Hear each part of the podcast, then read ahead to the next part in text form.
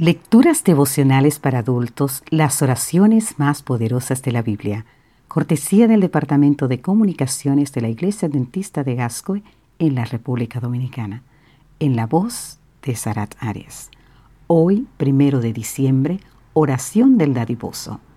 En todo os enseñado que trabajando así se debe ayudar a los necesitados y recordar las palabras del Señor Jesús que dijo, más bienaventurado estar que recibir.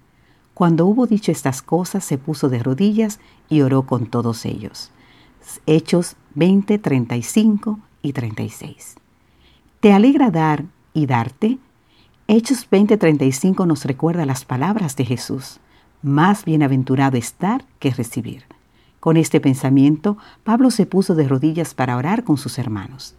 El dicho de Jesús es una bienaventuranza para los generosos. Es el legado feliz del varón de Dolores a todos los que practican la dadivosidad. Es una transcripción de su propia experiencia humana. Aquí está la sabiduría de este dicho.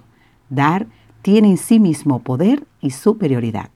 Hay una alegría pura y divina en dar y darnos a nosotros mismos en lo que damos. La generosidad parece ser inversamente proporcional a la riqueza. Se trata de una actitud mental, de un modo de ver y vivir la existencia. Mi experiencia me ha mostrado que la gente más pobre es la más rica en generosidad. Algunos cuanto menos poseen, más dan. Parece imposible, pero no lo es. Es la lógica del amor, que produce alegría. Por eso los más ricos no son necesariamente los más felices. Si no confluye la alegría con el acto de dar, el que da no es bendecido. Si tú das bajo el peso de la obligación o de la rutina, si tu ofrenda en el templo o todo lo que haces en tu vida secular no tiene el poder de la piedad, entonces no es la clase de donación que Cristo bendijo. Dar sin alegría o por ostensión es mucho peor que no dar. Pero cuando el corazón está lleno del amor de Jesús, esa energía se expresa mediante un alegre acto de sacrificio. Negarse a uno mismo produce una profunda alegría interior todo lo contrario de la codicia insaciable del egoísta.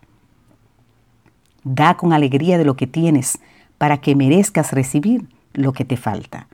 En nuestro texto la oración de Pablo se elevó después del dicho de Jesús. La oración es el fruto de la dadivosidad y dar con alegría de corazón es la mejor oración. Bienaventurados los que pueden dar sin recordar y recibir sin olvidar. Señor, quiero dar sin recordar y recibir sin olvidar. Amén.